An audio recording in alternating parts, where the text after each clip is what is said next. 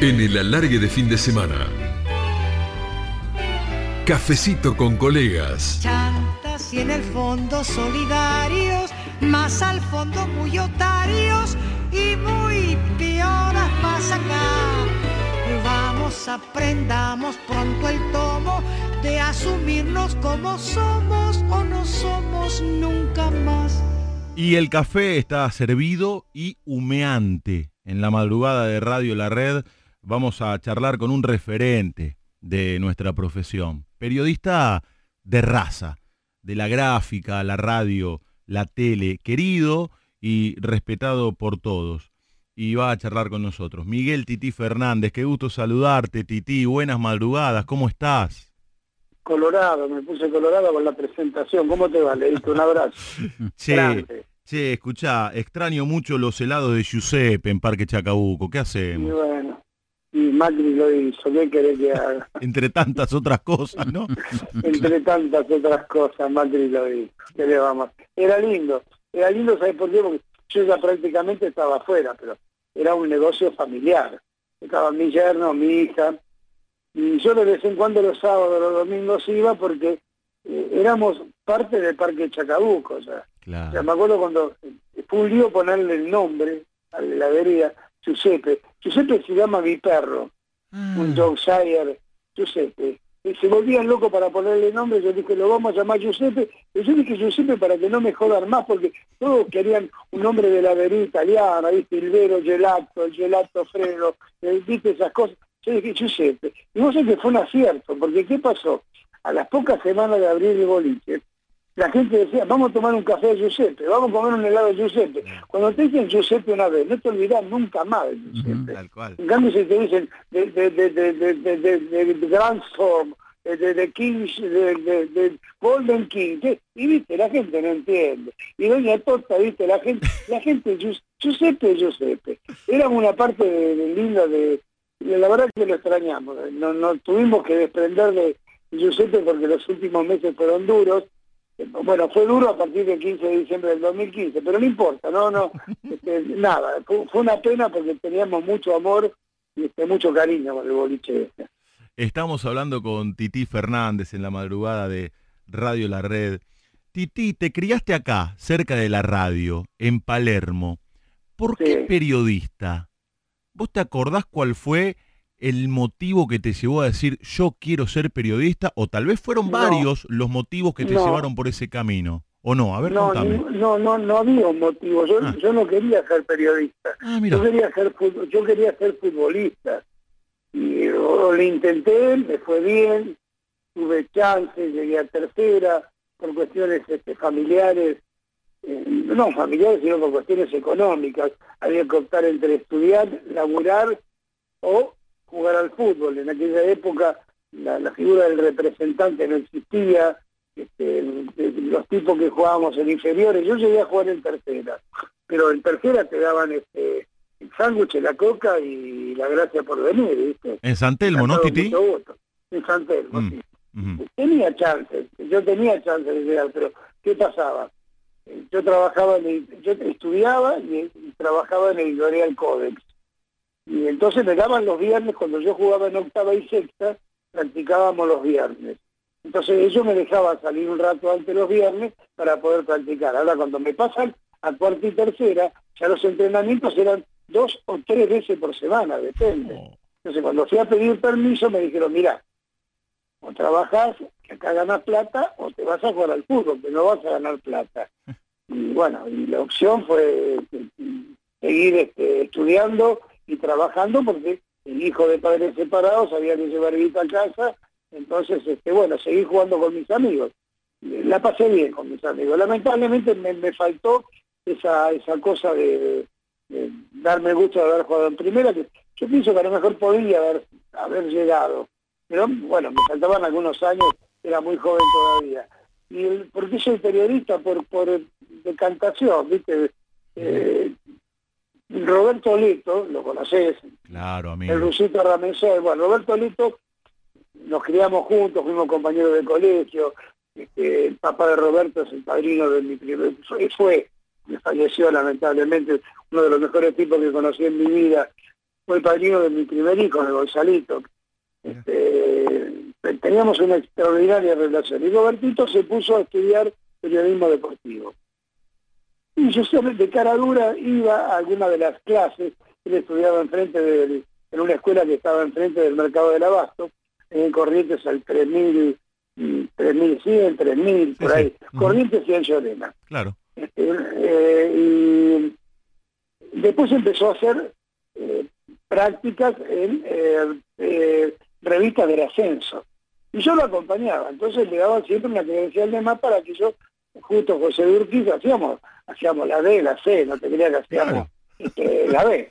Arrancamos, pero bien de abajo, bien de abajo. O sea, y un día fuimos a buscar la credencial y se enfermó alguien. Entonces, como yo iba todos los sábados, me dijeron, che, ¿te animás? Y antes que me terminaran de decir te animás, yo dije sí. Entonces, ese día me fui a trabajar solo, sin acompañar a Roberto Leto, y ese fue mi arranque, que fue ese día, fui, volví a la, redacción, me acuerdo que debo haber escrito, no sé, 30 líneas, ponerle de un partido. Justo José Urquiza era uno de los equipos, no me acuerdo del otro. Mira, ese fue el primer partido que cubrí. Creo que fue, creo que fue Linier, fue el primero de agosto de 1975. Eh, o sea, dentro de muy pocos días se cumplen 45 años desde el día que yo debuté como, como periodista. Y, nada, y ahí nació la, pasión, porque esto es, esto es una pasión. El, periodismo es algo que te agarra, que te abraza y que no te suelta. Estamos hablando con Miguel Titi Fernández en Radio La Red, personalidad destacada del deporte eh, en la legislatura porteña, lo han eh, homenajeado, lo han reconocido. ¿Qué te pasa con eso? Con el reconocimiento, con el cariño, con el respeto de la gente. Bueno, marcaba puntualmente esto que ocurrió eh, no hace tanto en la legislatura porteña. ¿Cómo te llevas con eso? Sí, eh, la verdad que ese día fue, fue muy emotivo. Fue un viernes, mucho frío, una lluvia terrible. Y yo me acuerdo que iba con mi señora, con Norita, íbamos para la legislatura, yo le dije, qué cagada, porque qué lástima, porque yo quería tener un reconocimiento con gente, ¿viste? Y que no va a venir nadie, con este día, con este frío, con esta lluvia, no va a venir nadie. Yo me acuerdo que llegué antes, llegué a ponerle media hora antes, este, y fuimos a una oficina de, la legislatura, me invitaron, estaba Mariano Recalde, gente de la legislatura que iban a hacer la presentación del acto, y en un momento me dijeron, bueno, che, bajen, y yo le decía, estoy preocupado, no va a venir nadie. Y me, acuerdo que me decían, no, quédate tranquilo que alguien va a venir, qué sé yo. Y en un momento nos llaman, para mí no, llaman a la gente de ahí, y che, bajen porque esto está lleno, no da, no da más. Y la verdad que fue muy emocionante. Fue muy emocionante porque me reencontré con, bueno, con gente que, que la gente que estuvo ahí era toda la gente que yo quería. La gente que tuvo que ver con mi vida, ¿viste? Ningún caretaje, nada, ¿viste? Eran médicos, compañeros de, estudios, compañeros de trabajo.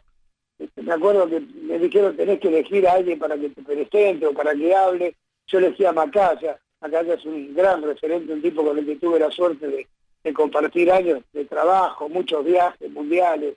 Yo elegí a Guillermo Borman, que es el médico que gracias a él yo estoy vivo es un tipo que se preocupa más por mí que yo mismo, y habló Mariano Recalde, y habló mi nieto, mi nieto es un atrevido total, este, mi nieto hace, no, no te ríes, te voy a contar algo que, eh, mi nieto tiene ahora 16 años, pero cuando tenía 10 u 11, mi señora le decía, ¿qué querés? Y por supuesto elegía un juguete o una pincha, mm. pero también le pedía un libro de historia.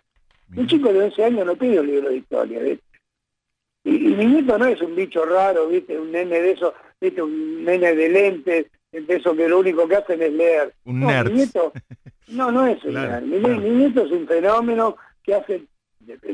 Para contarte, por ejemplo, este, este verano que pasó. Él nunca dejó una materia, es uno de los mejores, es el segundo tipo, o sea, no, no es no está, no es el, está en el cuadro, está en el cuadro no, pero no es el mejor de todos, porque hay un compañero de él que es mucho mejor que él, y él lo reconoce, es el mejor amigo de él. Este, eh, dice, es mejor que yo, ¿qué voy a hacer? Yo lo quiero superar, él intenta superarse, pero no puede superarlo, porque el otro es muy bueno, ¿viste? Pero ¿qué pasó? estuvo de vacaciones, se tomó su tiempo, qué sé yo, vino y este, le quedaban ponerle 10 días hasta que empezaron las clases. Entonces, bueno, ¿qué hace un pibe cuando se va a la pileta? Yo acá en mi casa, yo vivo en un departamento donde hay una pileta, él podría venir todos los días. Y yo decía, qué raro que Valen no viene, ¿viste? ¿Sé por qué no venía? Porque él se ocupó, tenía compañeros, cinco o seis compañeros, que habían dejado materias pendientes. Entonces él se ocupó de ayudar a preparar las materias para que pudieran rendir bien los exámenes. No es común, viste, que un pibe... Bueno, y el día, el día ese de la legislatura, Valentín me jodía, me jodía, me jodía que él quería hablar. Entonces eh, me atreví y le dije, miren, yo le voy a pedir un favor, yo quiero romper, porque es todo muy protocolar, todo muy, viste, todo muy almidonado. Y yo, quiero romper el protocolo. Valentín, mi nieto, tiene ganas de hablar. Entonces, yo quiero que hable. Y cuando le voy a dar el micrófono con el que yo estaba hablando, dice, no, pero yo no quiero acá, quiero allá. Ahí quería hablar en el pupitre, allá arriba, ¿viste? Donde hablan este, los, los diputados, los senadores. Yo lo quería matar, es un atrevido. Le digo, no, ojo con lo que vas a decir porque yo te mato.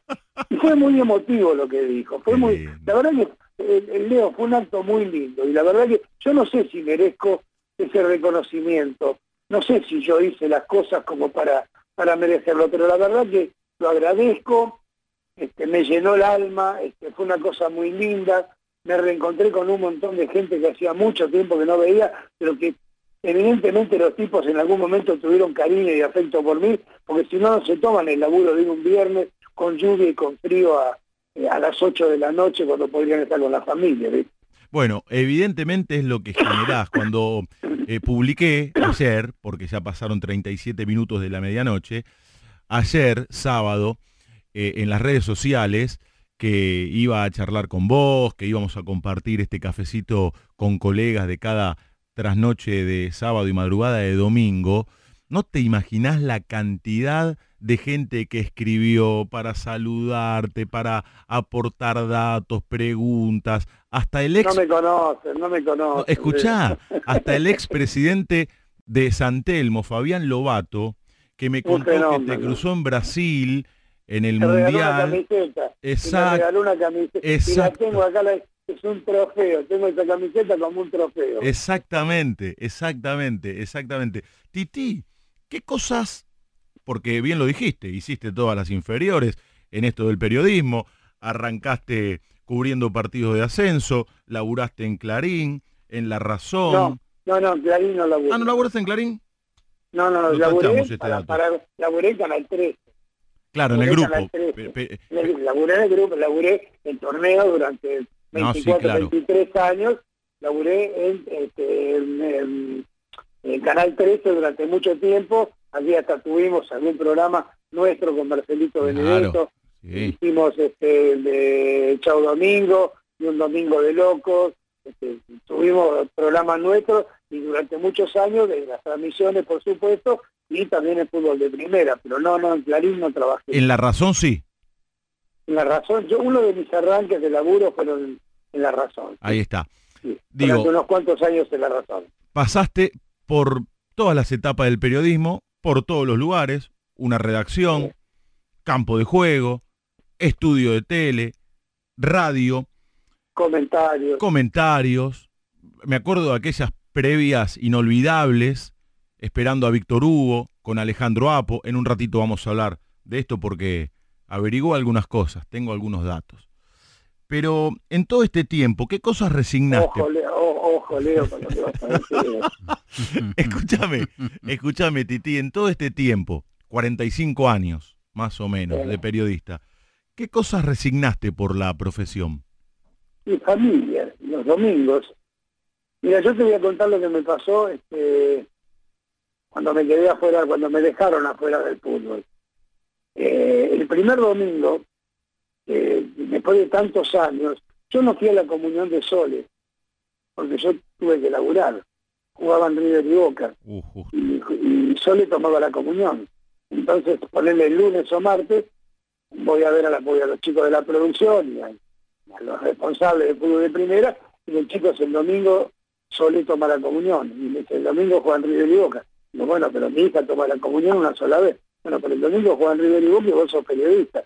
Elegís qué querés hacer, querés ir a la comunión o querés este, trabajar de periodista. Y bueno, en la foto, después hubo una fiesta, y en la foto de la fiesta sí estoy, pero en la foto de la comunión de soles yo no estoy, no estaba en la cancha. Estas son cosas que resignar, que resignar muchos domingos, que resignar, este, la familia se acostumbra, porque la familia sabe lo que vos haces, ese sacrificio que haces de no estar, yo por ejemplo, yo pasé muchos cumpleaños, yo cumplo el 16 de junio, y muchas Copas América, muchos mundiales, muchas giras, yo no pasé mi cumpleaños en casa, o el Día del Padre yo no lo pasé en mi casa.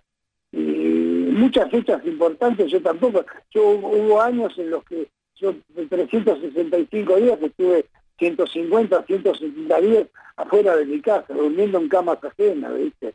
Y no por elección, sino por cuestión de laburo, ¿viste? Entonces, este, son, pero eh, Leo, no hay quejas, ¿eh? no hay quejas porque gracias a ese eh, no, yo no quiero decirlo mi sacrificio, porque para mí laburar de periodista fue, además de haber sido una pasión, fue este, una bendición, ¿viste? Mm. Entonces, yo no me quejo. Lo que pasa es que lamentablemente tenés que dejar de lado cosas, pero gracias a ese sacrificio o gracias a eso que yo hice, a dejar de lado tantas cosas, mi familia puede vivir mejor, este, tengo un, buen pasar, este, nada, el hecho, yo laburé durante muchísimos años, los, los siete días de la semana.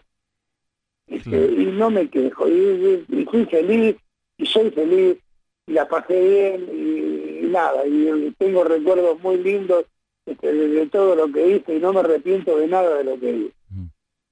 Y no solamente de periodista, porque tengo entendido que cuando laburaste con Víctor Hugo, eh, bueno, vos fuiste parte de un equipo referencial del periodismo deportivo en la Argentina. El, mejor. El Sport 80. vos, estás, ahora en un gran equipo. Pero yo creo que sin un Sport 80 no hubiera, no hubiera habido equipos como los que tienen ustedes, como los que tiene Mariano, como o sea, creo que fuimos, este, la, o sea, había un referente que era José María Muñoz, hacía un tipo de periodismo. Claro. Con la aparición de Sport 80, con Víctor Hugo, con eh, Paenza, Araujo, Miembro, Ibarra, con todos esos monstruos del periodismo, el gordo, claro, no, Sechi, Roberto Guía, Juan José Lujambio, te puedo, Alejandro Apo, te puedo nombrar una banda, Robertito Leto, el Bambino Ponce, el Perro Mena, una banda, éramos una, era, era, era, creo que se conjugó el mejor grupo de periodistas de la historia del periodismo deportivo argentino. Este, fue maravilloso. Creo que le cambiaron la cara al periodismo, porque eh, empezaron a contar cosas que antes no se contaban, empezaron a hacer investigaciones que antes no se hacían, que ahora son comunes. En, aquella época no eran comunes. en aquella época el tipo de periodismo que hacía Sport 80 era diferente. Claro, Entonces, a mí me a mí me encantó trabajar en, ese, en ese equipo, me, me encantó, me, me dieron un, un lugar que no sé si merecía, este, yo traté de responder de la manera que mejor podía. Y la frutilla del postre eran los domingos con las transmisiones de Víctor Hugo. Vos sabés que el otro día estuvo charlando un rato largo, muy generoso, Víctor Hugo Morales con nosotros, en este cafecito con colegas que tanto nos gusta hacer cada fin de semana en Radio La Red, y me dijo que cuando, me contó que cuando él llegó a Buenos Aires, le tocó a Muñoz relatar aquel partido en el cual Maradona jugaba un tiempo para argentinos y otro para Boca, cuando ya estaba concretada la transferencia, a manera de despedida de un lado. Un, miércoles fue. Claro, y de bienvenida en el otro.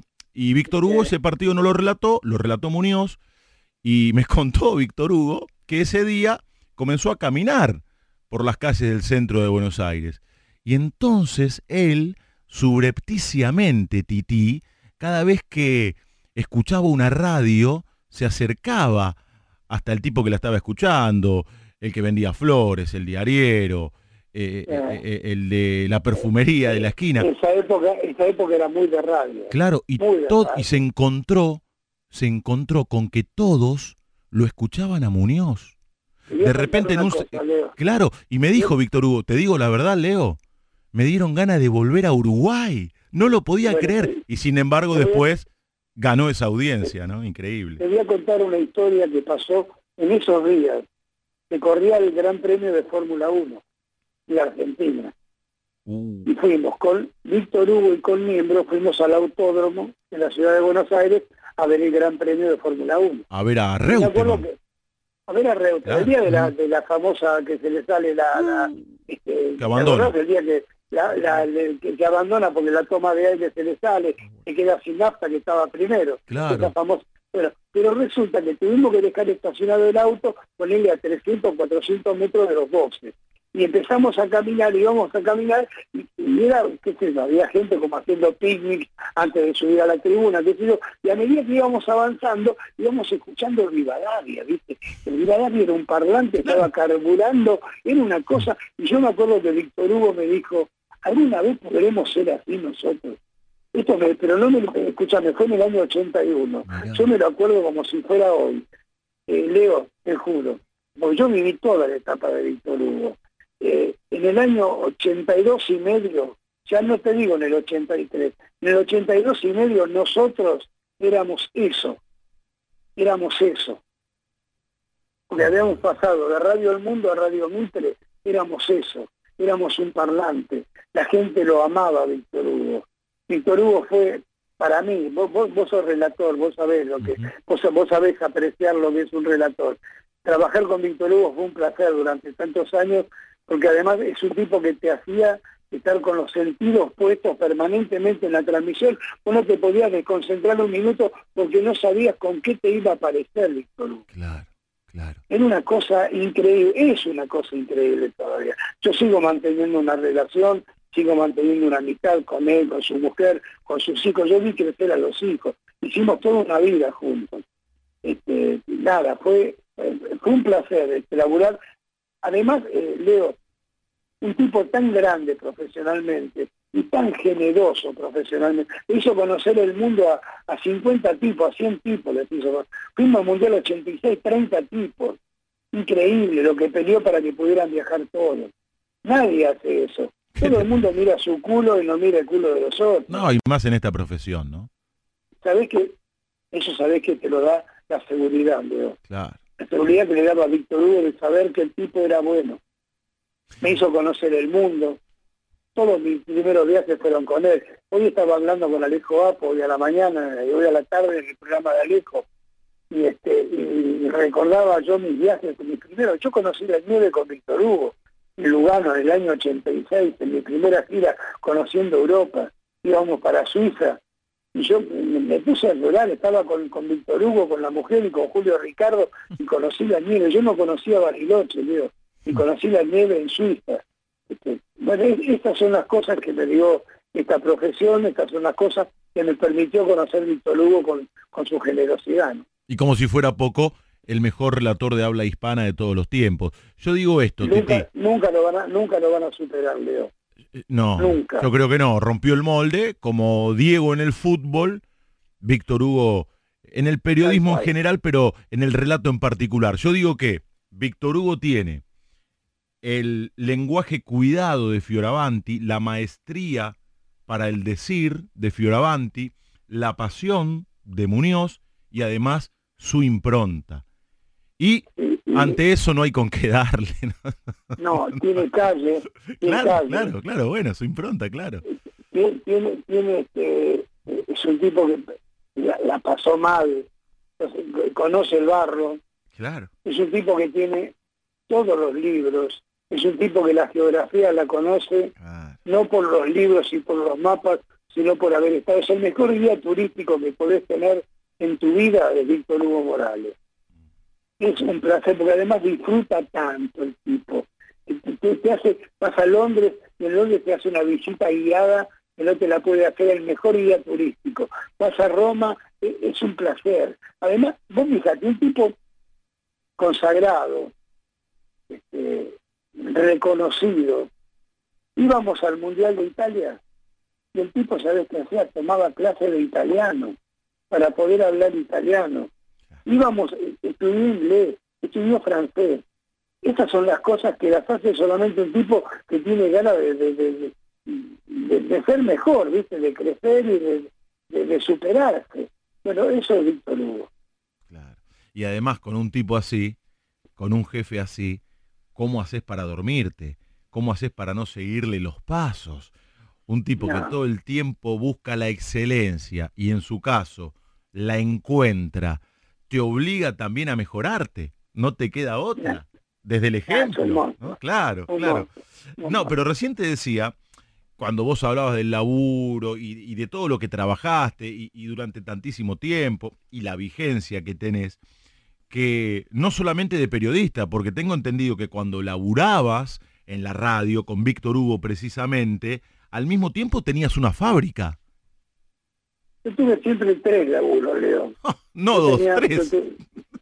Sí, tres, porque tenía radio, televisión y fábrica. Claro. Eh, yo, antes de empezar a ser periodista, yo tenía otra actividad. Yo, tenía, yo ya era casado.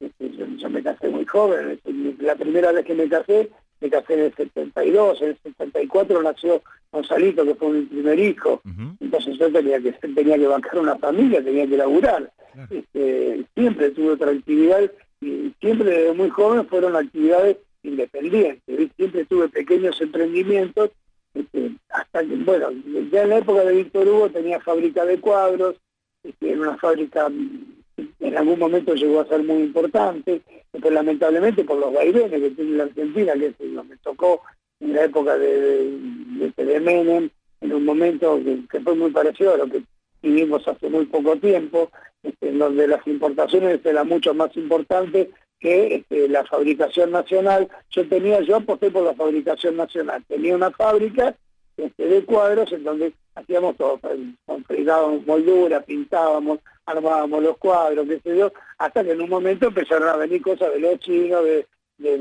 bueno, de, países de Asia, y, este, y empezamos a trabajar para los impuestos, para los sueldos, y nada, perdíamos plata. En un momento me acuerdo que estábamos de vacaciones con Nora, y estábamos mirando el mar, y le dije, bueno, no, no abrimos más el negocio. Me dije, ¿cómo? Bueno, que no abrimos más el negocio, fue en el 2000.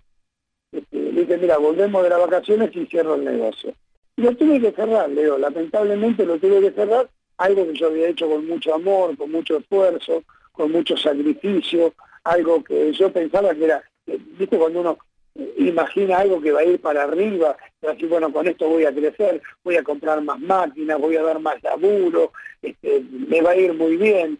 Había arrancado muy bien, pero lamentablemente, viste, por los vaivenes del país, bueno, por los cambios de economía que lamentablemente vivimos permanentemente en la Argentina, este, tuve que cerrarlo, tuve que venderlo, había comprado un local, no un local, una fábrica muy linda ahí en, en Villa Crespo, en la calle Padilla, estábamos muy bien, había in- in- incorporado máquinas que había traído del exterior, estaba todo bárbaro, pero lamentablemente tuvimos que malvender todo y cerrarlo porque íbamos a la quiebra. El que habla es Miguel Tití Fernández, en la madrugada de Radio La Red, compartiendo con nosotros este cafecito con colegas. Recién lo trajiste a la charla a, a mi querido amigo Alejandro Apo. De hecho, nos contaste que hablaste con él en el programa que tiene los sábados por la tarde eh, en Radio Con Nacional. afecto. Exacto, ese pro- programa referencial de la radiofonía argentina.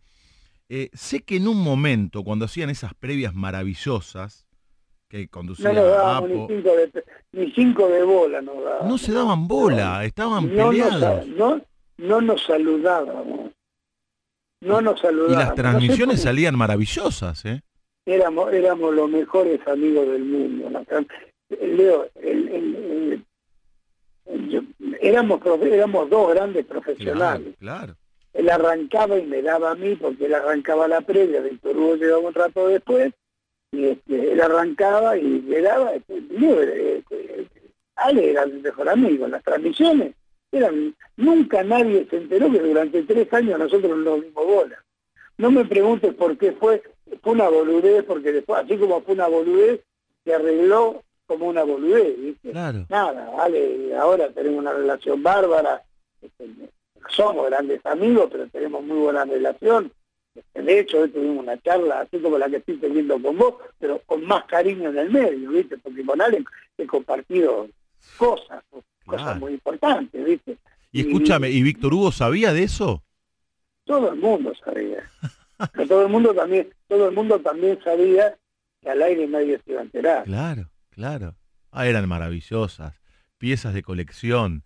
Aquellas transmisiones del equipo de, de Víctor Hugo Morales con tantos tipos referentes. A propósito de eso, de referentes, de chico, yo sé que te, te llega de grande la vocación. Bueno, de hecho, recién lo contaste. Pero, ¿qué era lo que escuchabas? ¿O lo que escuchaban en tu casa? ¿Lo que leías? ¿Lo que veías? ¿Tenías referencias, por ejemplo, dentro del periodismo?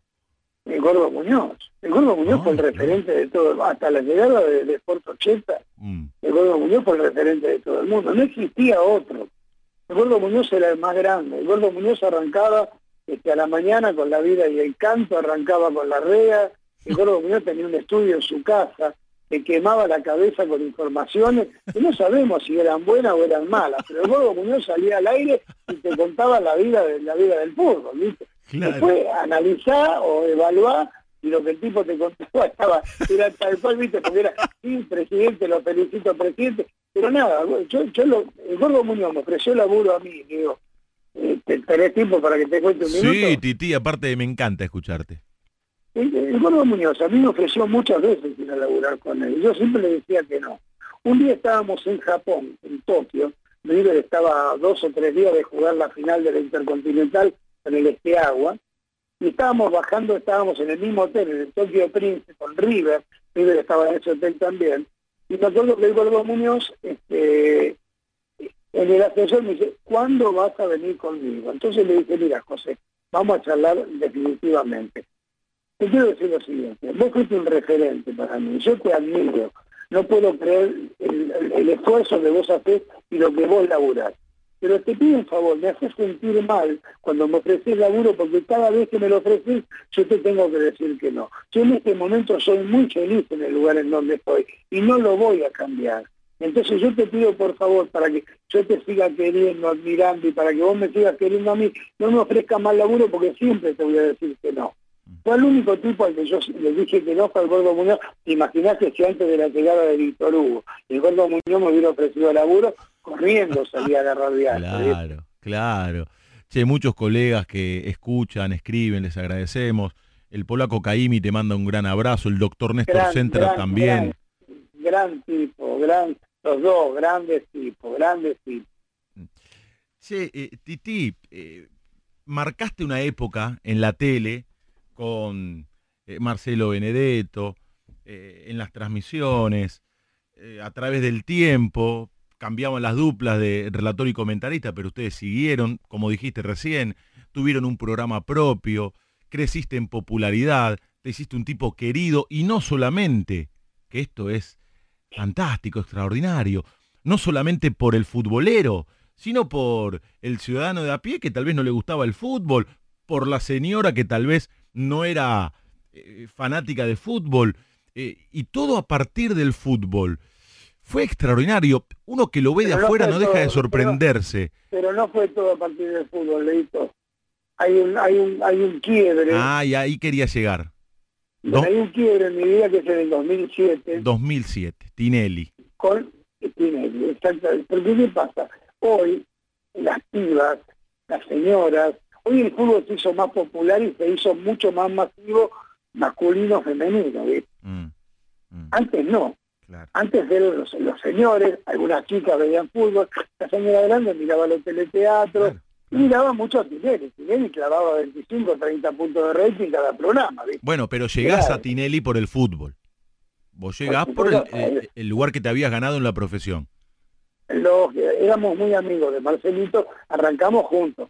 Que arrancamos juntos. Marcelo este, en el 76, 77, no sé, 80, ponele, este, trabajamos juntos, él con el Gordo Muñoz y yo con Víctor Hugo. Claro, ¿viste? claro. Bueno, eh, jugábamos, jugábamos al fútbol, este, teníamos el equipo de periodistas, jugábamos junto al fútbol, y que se dio un montón de cosas. O sea, eh, con Marcelo eh, está intacto el afecto también con Marcelo. No nos vemos, en la vida nos fue llevando por Mm. diferentes lugares, pero nos encontramos y nos damos un abrazo. eh, jugaron Yo le mando un mensaje, yo le mando un mensaje y el tipo me lo responde, ¿viste? Eh, eh, nada, el, el- el afecto, ese afecto de hace 30 años, es difícil que te cambie, digo, Claro. Salvo que te mandes salvo que te mandes una cagada. Si te mandas una cagada, Mm. listo, se termina. Pero si vos te manejas bien en la vida, Mm. generalmente viste la, la gente te responde. Y fue un quiebre eso. Claro. ¿Qué pasó? Yo, a mí primero me tuvieron que convencer, era mi, mi familia no quería que yo fuera porque Ah, la ¿no? No, no, no, esto fue, hay una eh, la negra este, Carolina Derechán, que es una de las productoras de Marcelo, una genia la negra, hizo un laburo de, de, de- orfebre para convencer a mi mujer, ¿viste? Y, y además, digo, convengamos que era otra época, era otro cantando, otro bailando. Claro. En aquella época los jurados eran serios, los concursos eran serios, eran serios. Vos imaginate, sí, por ejemplo, un jurado tal, me falta el respeto, como hoy le falta el respeto a alguno de los participantes, yo voy a decir una grosería por primera vez en la noche. Yo voy y lo cago a trompadas en vivo al aire. Yo soy respetuoso, ¿viste? A mí no me jodas. Escúchame. Escúchame, a ver, nos vamos a retrotraer imaginariamente al 2007 a aquel Cantando por un Sueño, donde cantaba Titi acompañado por su soñadora, Micaela, Micaela Salinas. Salinas, exactamente. Y sonaba así.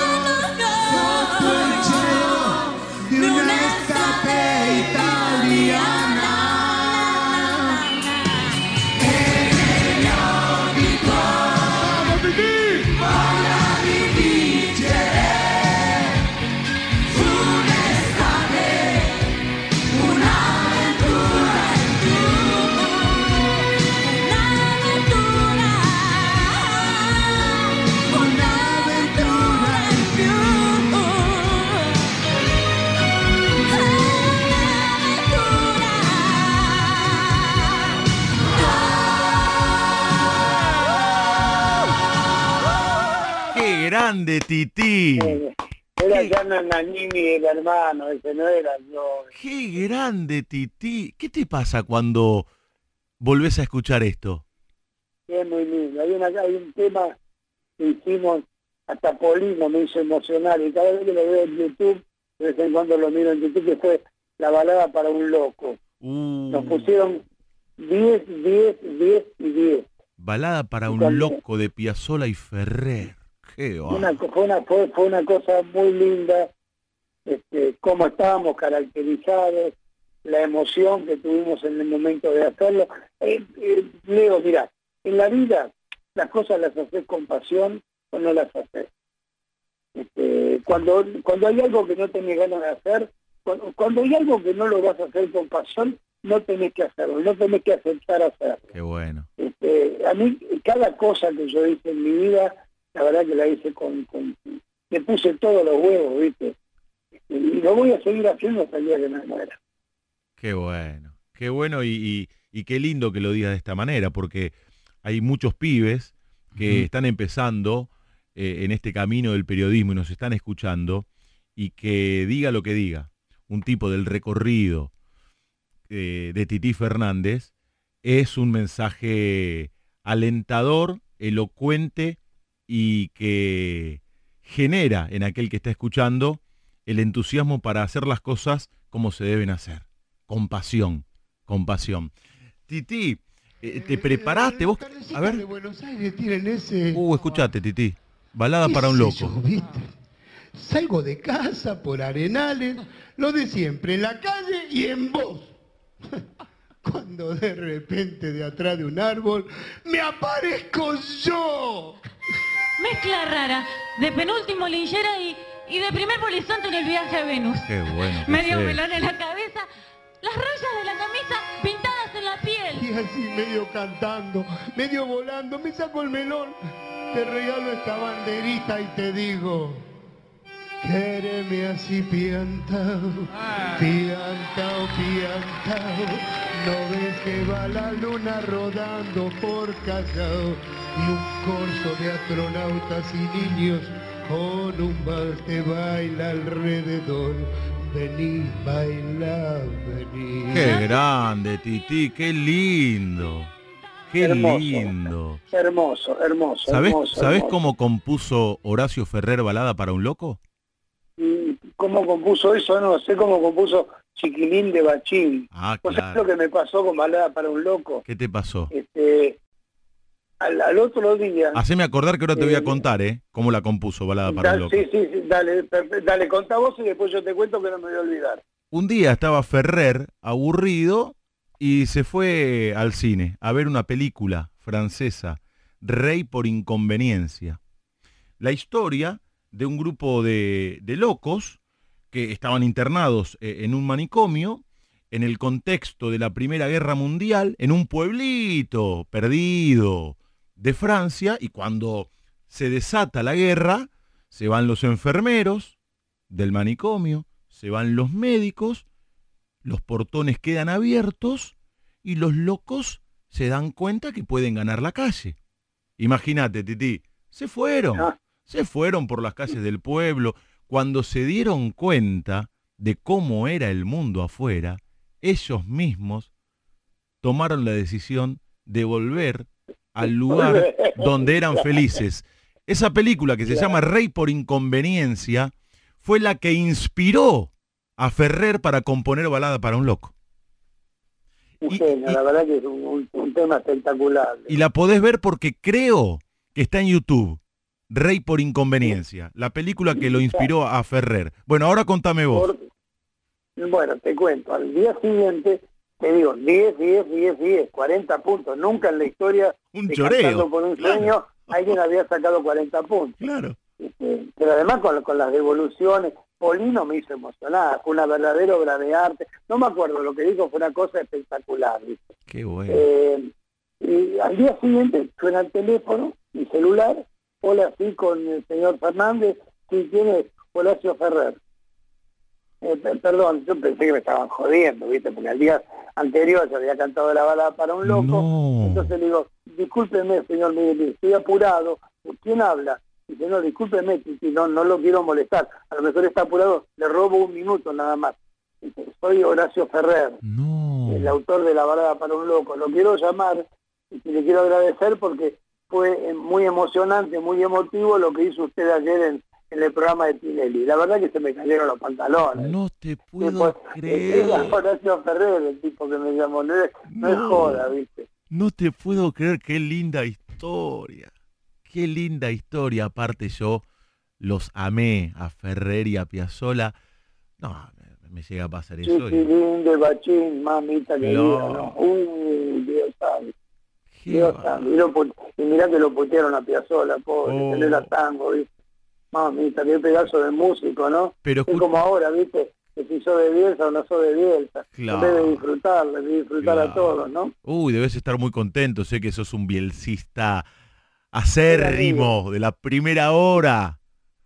Sí, por eso no puse, no quise poner ni un tweet ni un Instagram, porque este, la, eh, si no sos un exitista, y justo Marcelo lo que no es es un exitista. Claro, claro. Marce- Entonces este, era aprovecharse, porque hoy hasta los contras pusieron, leí cosas de tipos que están muy en contra de Marcelo Bielsa para tratar de defender algo que a ellos les gusta y, este, y hoy pusieron cosas a favor de Bielsa tratando de justificarse. Entonces yo no tengo que justificar nada, yo sé lo que es, sé quién es, sé cómo es, sé cómo se maneja y voy a seguir diciendo lo que dice desde hace 26, 27 años que lo conocí, Mm, este, o 28 años que lo conocí.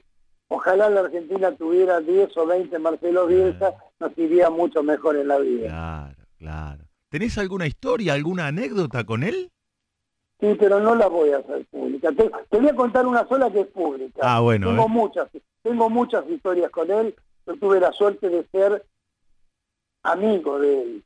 Ah, Después, viste, la vida te, va llevando Sí, por diferentes caminos. caminos, claro. y, bueno, pero hay una historia muy linda. Yo soy el único tipo, eh, uno de los pocos tipos, no el único, que se trata, viste que Marcelo con todo el mundo se trata de usted.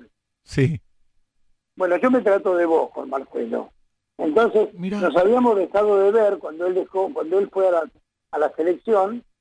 Eh, me acuerdo que charlamos bastante y en un momento él me dice, mira, Titi, yo a partir de ahora voy a hacer conferencia de prensa porque yo no puedo atender a todo el mundo, porque además hay gente que no me gusta o que no yo no quiero o que ellos no me quieren, pero me van a llamar porque soy el técnico. O sea, una decisión que tomó me pareció acertada en su momento porque ser técnico de la selección es complicado, ¿viste? Vos tenés que atender a 50 medios, te, tenés, terminás perdiendo más tiempo atendiendo a los medios que haciendo tu laburo, ¿viste? Claro, claro. Y él quería hacer su laburo.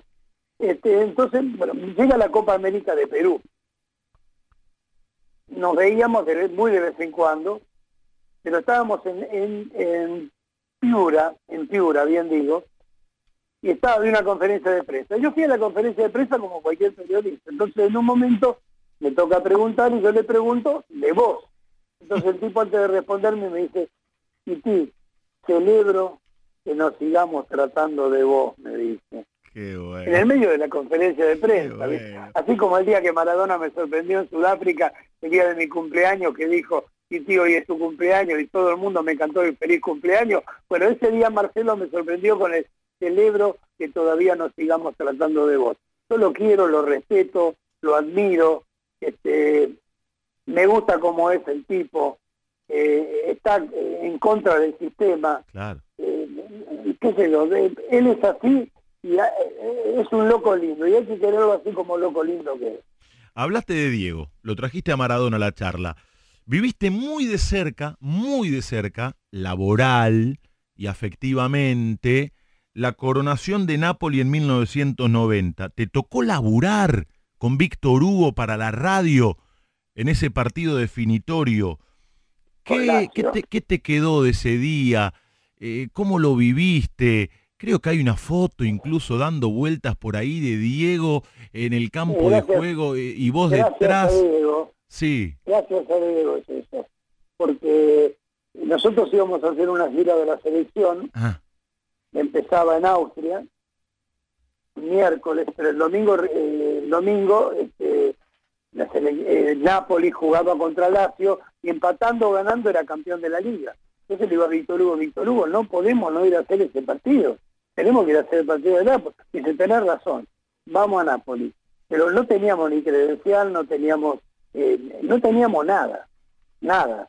Entonces había que empezar a eh, gestionar. Entonces la producción empezó a gestionar, no se conseguían credenciales, no se conseguía un carajo. Nápoles estaba convulsionada, el mundo estaba convulsionado con que eh, Diego pensá, Diego campeón del mundo con Argentina en el 86, que estaba a punto de salir campeón con el Napoli, que venía la Copa del Mundo en Italia, con Diego jugando para Argentina, era eh, eh, estaba convulsionada la ciudad y no conseguíamos nada. Entonces dije, bueno, vamos a los allegados de Diego. Y habló con la gente que estaba cerca de Diego. Le digo, mira, tenemos que ir con Víctor Hugo. Diego con Víctor Hugo siempre, después de aquel... Diego siempre tuvo este, una admiración por Víctor Hugo y Víctor Hugo por Diego. Fue mutuo, ¿viste? El afecto y el cariño que se tuvieron, el respeto que se tuvieron entre ellos. Y este, entonces le- le- les cuento, mira, tenemos que ir a hacer el partido con Víctor Hugo, queremos ir a hacerlo, pero no conseguimos ni ubicación para Víctor Hugo, no conseguimos hotel, no con- bueno, tranquilo, dame una hora que yo te llamo. Una a la hora. hora me llaman y me dicen, "Mire, una hora, una hora. Yo te llamo, me llaman, el hotel ya lo tenés, Diego tenía en el Hotel Paradiso, que es donde se concentró la selección argentina para jugar los partidos en Nápoles, este, en el Hotel Paraíso Diego tenía dos habitaciones grandes que era para recibir a los invitados cuando lo iban a ver a Nápoles. Entonces, una habitación que era extraordinaria fue para Víctor Hugo y para mí. Hotel solucionado, alojamiento solucionado. Lugar para Víctor Hugo le consiguió un pupitre y una línea para que Víctor Hugo pudiera transmitir, bueno. solucionado. Para Titi, ¿qué hacemos? Le conseguimos un chaleco y una credencial de fotógrafo para que esté en la bien. Bueno, y yo le digo a Víctor Hugo, pero no tenemos línea, entonces vamos a hacer una cosa. Y esta Leo, esto es histórico, y esto créemelo porque es así.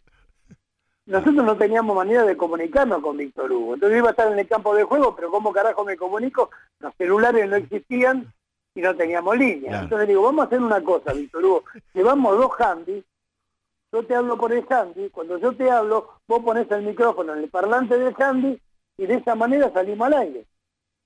Bueno, hicimos una transmisión extraordinaria. Fue la primera vez para la Argentina que se hizo una transmisión de esas características.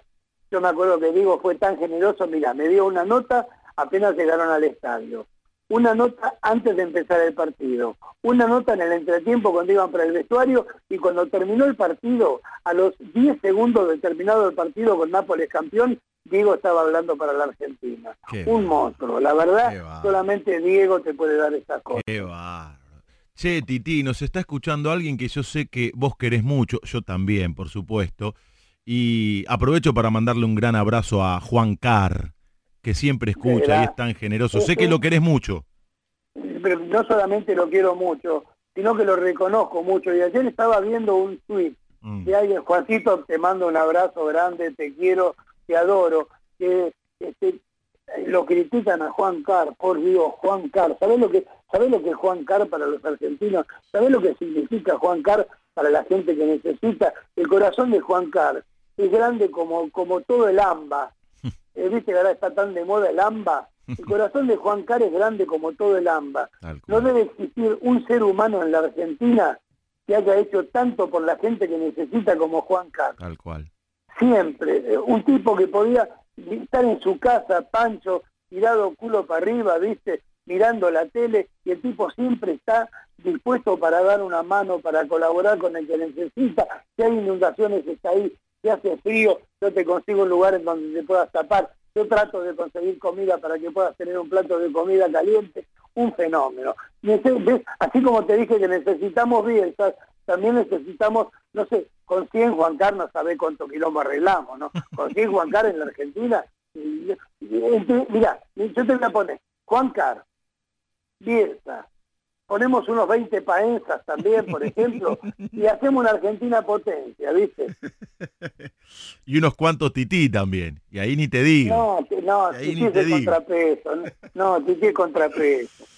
Escúchame, Titi, eh, la- la pasaste jodido el año pasado con el tema de salud, te operaron en pocos días seis veces, hace un rato le agradeciste a, a- a tu médico.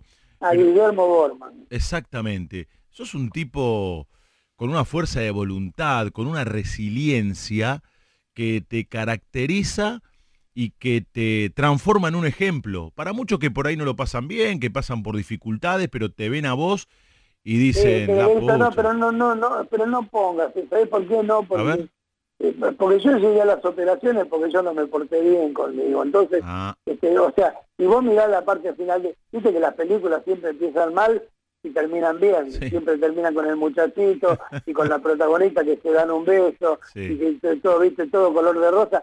Hice muchas cagadas, viste, yo fumé mucho, Claro. viste, yo, yo no traté a mi cuerpo como lo tendría que haber tratado. Claro. Yo llegué a las operaciones del año pasado por culpa mía, ¿no? Porque yo no le puedo echar la culpa a los demás. Claro. Este, y bueno, uno se da cuenta tarde, ¿viste? lamentablemente, ¿viste? Es, que es la vida que tenés. Ujú.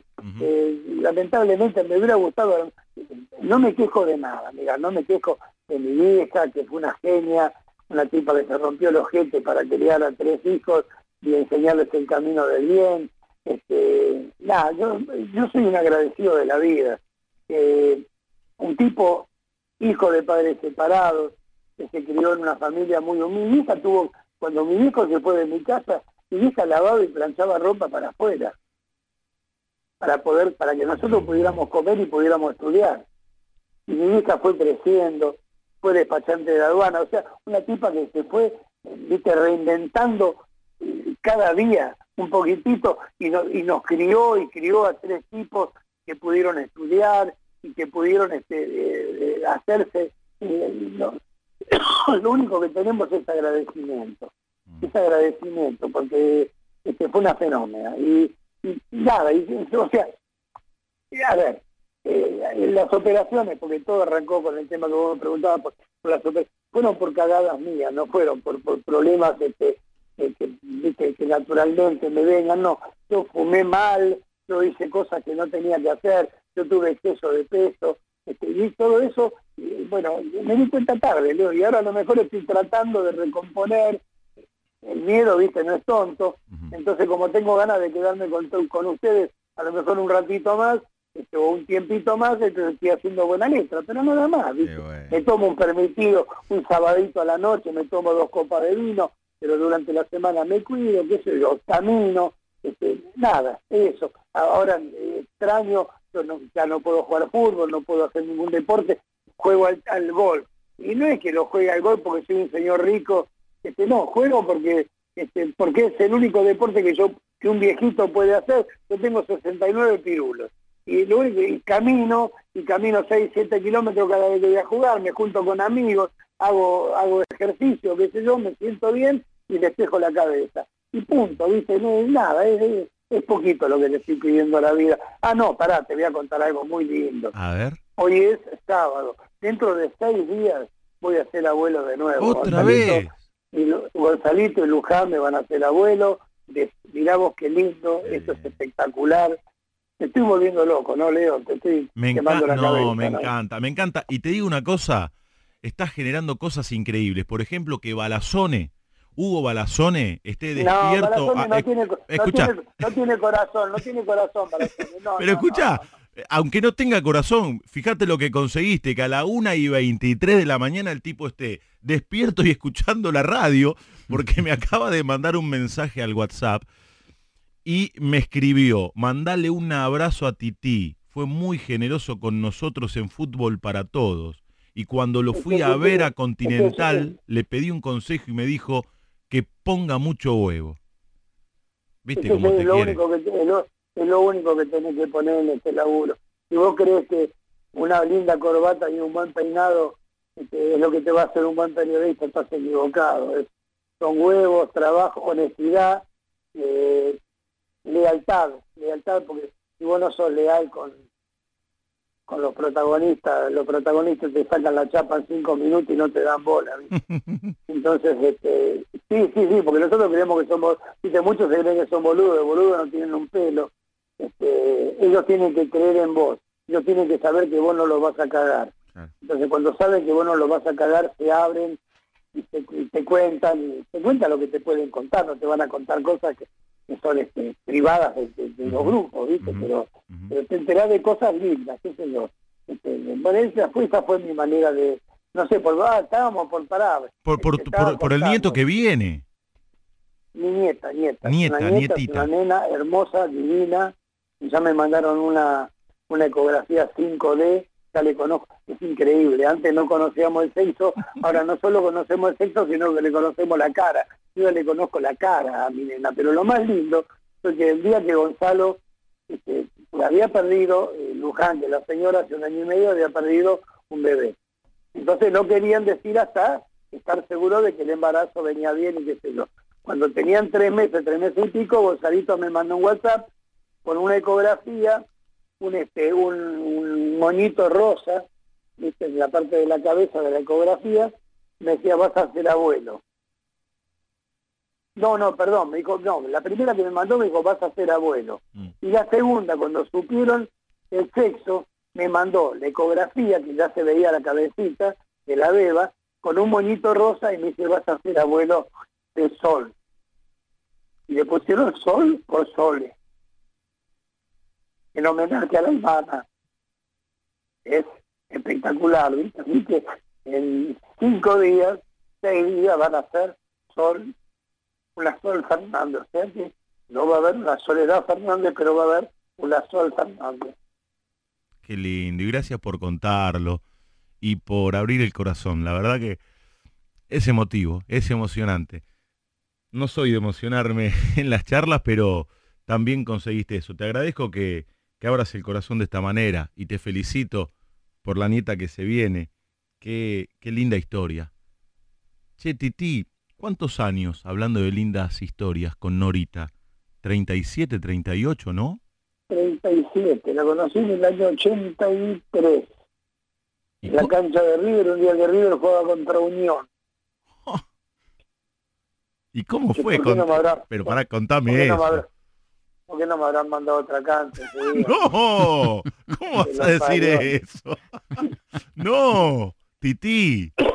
Pero pará, pará. Yo venía, Contame bien cómo fue. mira, yo venía de hacer un partido de Independiente Estudiantes en la cancha de Independiente Estudiante campeón con manera de técnico, gol de un gol de Gotardi, año 83. Eso fue un miércoles, ponele yo, este fue el día que yo debuté en televisión.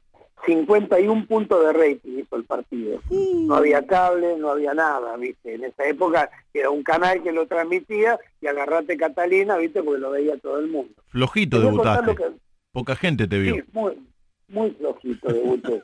Es que vos sabés que, mirá lo que me pasa, yo no tenía coche, era en el edificio donde vivía, yo guardaba el coche en un garage que estaba a media cuadra de mi casa. Entonces esa noche, después del partido, fuimos a cenar, que fue, viste, yo estaba muy emocionado, porque había participado en una transmisión que era histórica, ¿viste?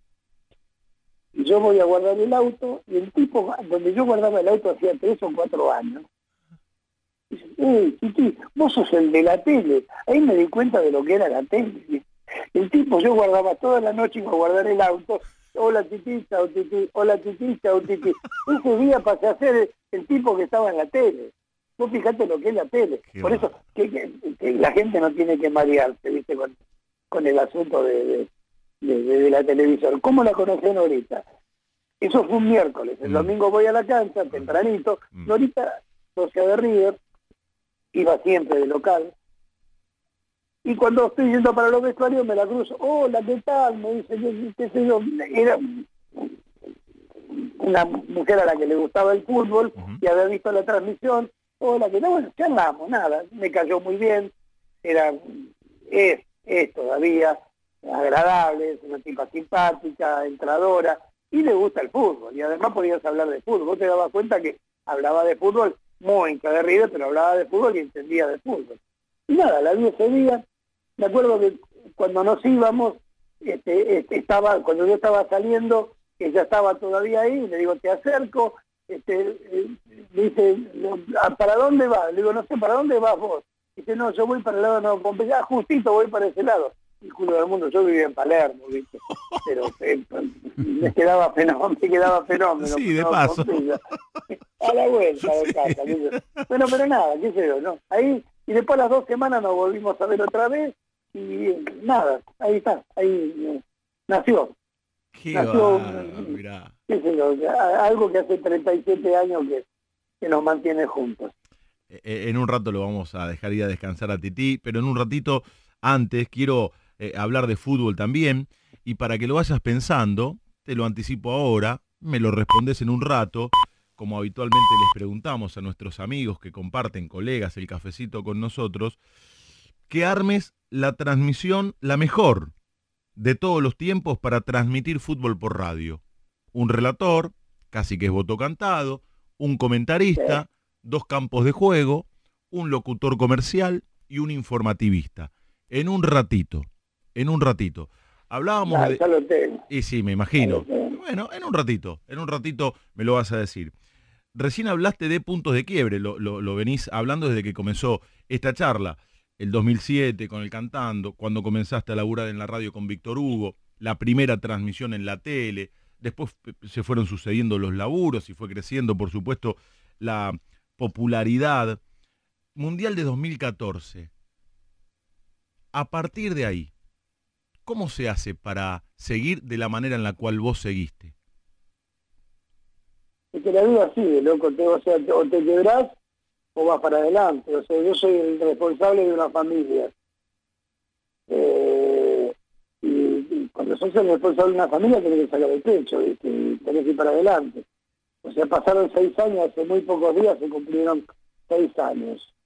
Y, y mi mujer todavía lo, lo sufre como si fuera ayer. Como si fuera ayer.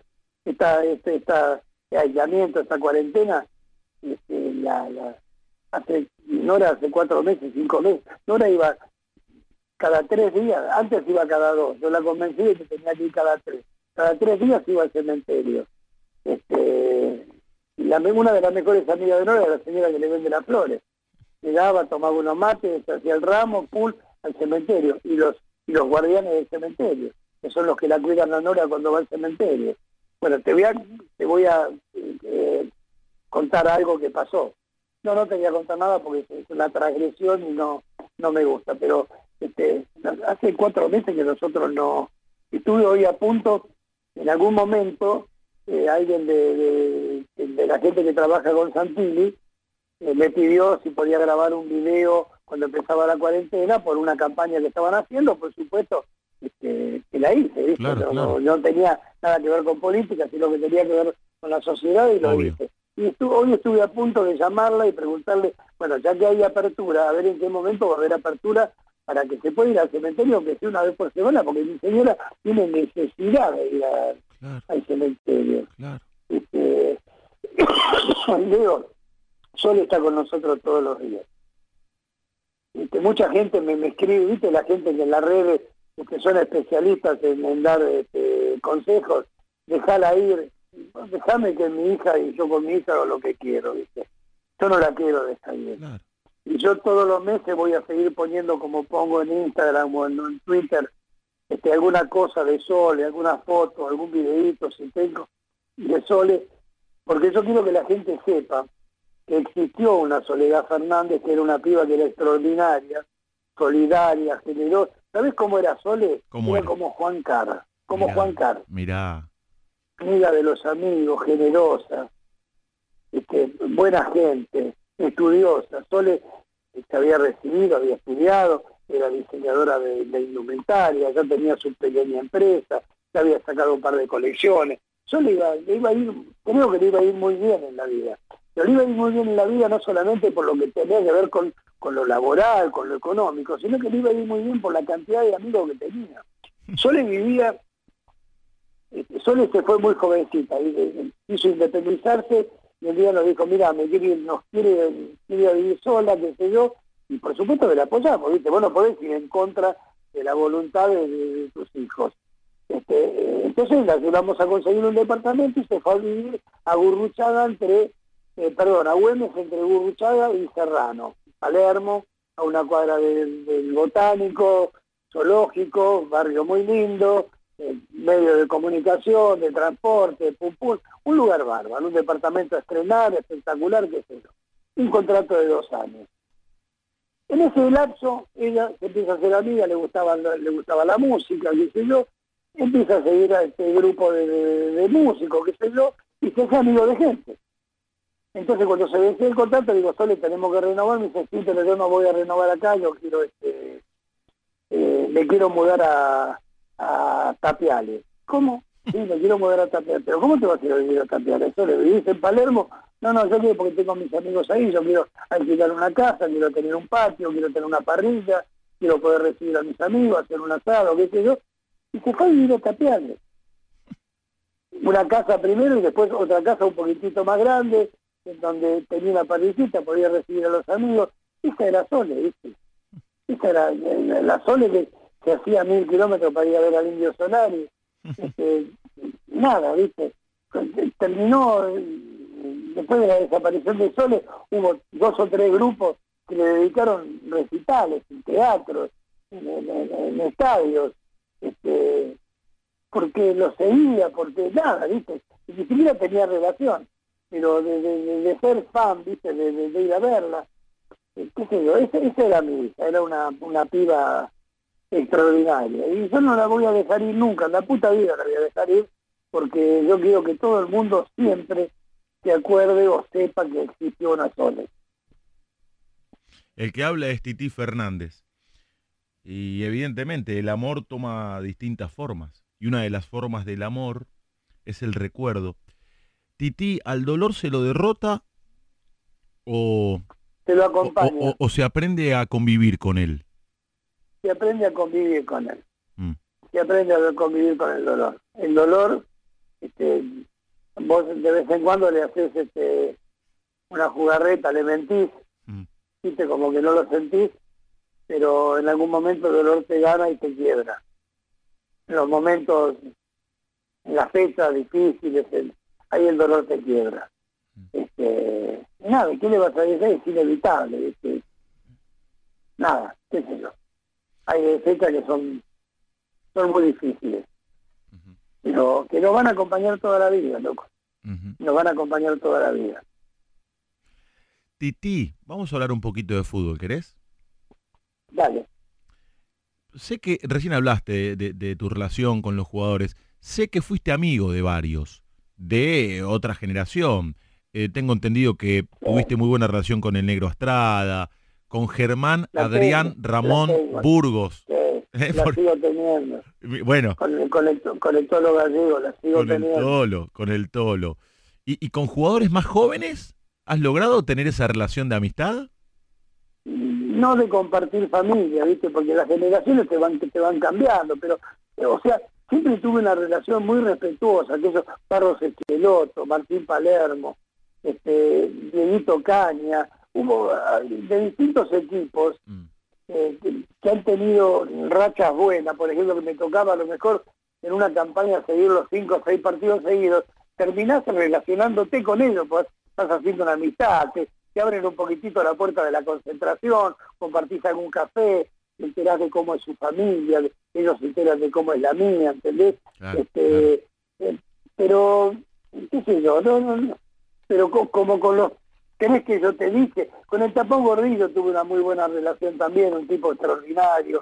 Con ¿Sabés con quién tuve una relación espectacular? ¿Con Pedrito Troglio, un tipo, Uh. uno de los mejores tipos que yo conocí este, en el fútbol. Lo queremos mucho acá, Este, mucho. El otro sí, día yo tuvimos... yo lo- eh, Yo lo amo, Sí. yo conocí, conocí al papá. Se fue hace poquito el papá. a- sí, Pochito se murió hace tres Hace semanas. poquito. Conocí a Nivia, al hermano, eh, conocí a toda, conocí a toda la familia con Pedrito. Me acuerdo que Pedrito tuvo una época en River en donde la pasó muy mal. Este, un día amaneció con dolores de panza, sé yo, y, los médicos pensaban que era algo que había comido la noche anterior y, y, este, le lo mandaron con una buscatina a la concentración a, a descansar un rato que se le iba a pasar. Y no se le pasó, era una peritonitis terrible, estuvo internado en el sanatorio Basterrica, ahí en Billinghurst, casi un mes, estuvo más cerca del arpa que de la guitarra, Pedrito, ¿viste? Dios Y mío. nosotros éramos amigotes de él. Y me acuerdo, vos fíjate cómo, cómo son las cosas de la vida. Me acuerdo que yo tenía un televisor de más y él no tenía televisor en la habitación y yo le presté un televisor para que Pedrito pudiera tener un televisor en la habitación del sanatorio Basterrica. Mira. O sea, esa, esa relación linda de ir a comer a la casa de los padres ahí en San Antonio de Padua, ¿viste? Una Claro, cosa claro. este, muy, de ir al casorio de Pedrito, este, bien, con Gorosito en una época también tuvimos una buena relación, después por esas cosas de la vida con Gorosito se fue perdiendo la relación, pero este, esos son los tipos que están un poquitito más cerca, pero vos fíjate que son más de aquella época que de Claro. También pasa, Leo, que en algún momento yo dejé de seguir clubes, este, a partir, ponele, del 90, dejé de, de ir a los clubes todos los días como iba este, anteriormente, entonces ya perdés el contacto del día a día, este, y de mantenerse una relación, de hablar, de, de- de buscar información, o de verte durante los partidos, o de vez en cuando en algún entrenamiento, pero ya no tenés ese contacto diario este, que te hace ser casi de la familia. Y con Gallardo protagonizaron una de las escenas más emotivas en la historia de la transmisión de fútbol por TV. Después de que River ganara la Sudamericana, eh, poquito Mira, tiempo yo después de la muerte de su mamá, aquel Gallardo lo abrazo. conozco desde, desde los 16 años. Mm, Las camisetas, todas las camisetas le quedaban grandes a Gallardo. Era chiquitito, flaquito, todas las cam- Siempre tuvimos una relación. Gallardo fue un fenómeno, un futbolista extraordinario, además un tipo que se supo superar permanentemente en todos los órdenes de la vida, futbolísticamente, eh, eh, en familia, en, en todo, en todo se supo superar. Este, tuvo gente que lo, lo, lo ayudó ¿viste? a superarse. Al principio fue, uno de ellos fue Pasarela, que tuvo mucho que ver en la, en la formación de Gallardo. Después de Pasarela podemos hablar 100 años, pero no importa, pero en el arranque de Gallardo, de Claro. Orteguita, de todos esos chicos, tuvo mucho que ver. Este, con Gallardo tuvimos siempre una buena relación. Él se va al exterior, manteníamos siempre que venía, cuando nos veíamos, una relación muy afectuosa, cariñosa, hay una, diferencia generacional, importante. Eh, pero siempre hubo mucho afecto, mucho cariño, hemos compartido algunos partidos de golf, Marcelito es un gran jugador de golf, hemos compartido con él, con, con, con el chileno Salas, algún partidito de golf, este, pero me pasa una cosa con Marcelito, este, cuando pasa lo de Sole, mi primer partido oficial de vuelta al fútbol es River Estudiantes en el Estadio de La Plata. Y ese día Marcelito debutaba como director técnico oficialmente en River, en el año 2014. Entonces Marcelo, yo estoy en la, en la antesala de la historia de, de- de River, y Marcelo se entera que yo estoy ahí. Mm. Entonces, 20 minutos o 25 minutos antes del partido, él sale del vestuario a buscarme a mí para hablar conmigo. Entonces el tipo me dijo algo que me quedó, pero eh, para siempre, ¿viste? Nos dimos un abrazo, eh, un abrazo de esos, ¿viste? No se olviden, un abrazo con cariño, con, con, con mucho afecto. Me dijo, mira, Titi, yo estoy a punto de empezar una historia que profesionalmente para mí va a ser extraordinaria, o puede llegar a ser extraordinaria. Bueno, después se comprobó que fue extraordinaria, o que es extraordinaria. Pero comparado con lo que te pasó a vos, es una mierda lo que me pasa a mí. Comparado con lo que te pasó a vos, nada me puede pasar a mí mejor este, en el mundo, en la historia. Y a mí me marcó, ¿viste? Me quedó, nos volvimos a dar un abrazo espectacular, bueno, él arrancó su carrera y qué sé yo, y pasa el tiempo.